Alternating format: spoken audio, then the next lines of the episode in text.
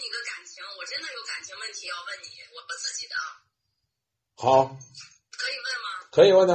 就是我老，啊、我老公他出轨了十四年，然后当时我婚姻保卫战打了七年，后来他离家出走了六年多，现在他回来了，回来以后呢，我们俩就是相安无事吧。我现在老担心他跟那个女人在外面有没有孩子，呃，但是我问他，他说说多了都是眼泪，他不想跟我说，我也不敢问。但是我也想过去调查他，但是我怕我要调查他，反而更加增加彼此的不信任。觉得我应该不应该去调查他？没必要。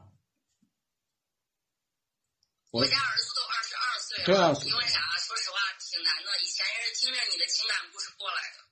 所以我就说嘛，没必要再去调查了。到这个时候呢，他既然愿意回来了，一定有他的考虑。去调查呢，只会让他呢少了一份愧疚感。你知道吗？他他对万一在外面真的给人家生了有孩子的话，我觉得我们俩回不去了。我觉得我的底线就是他真真的生了有孩子，我都想离婚了。就这样。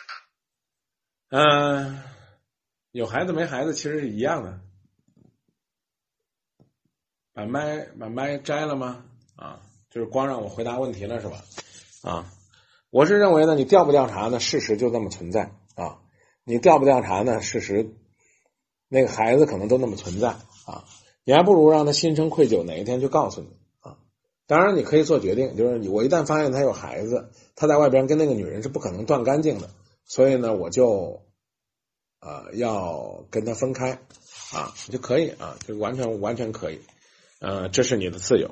但是我是觉得没必要这个时候兴师动众去调查啊，都这么大岁数了，何必要这么折腾呢？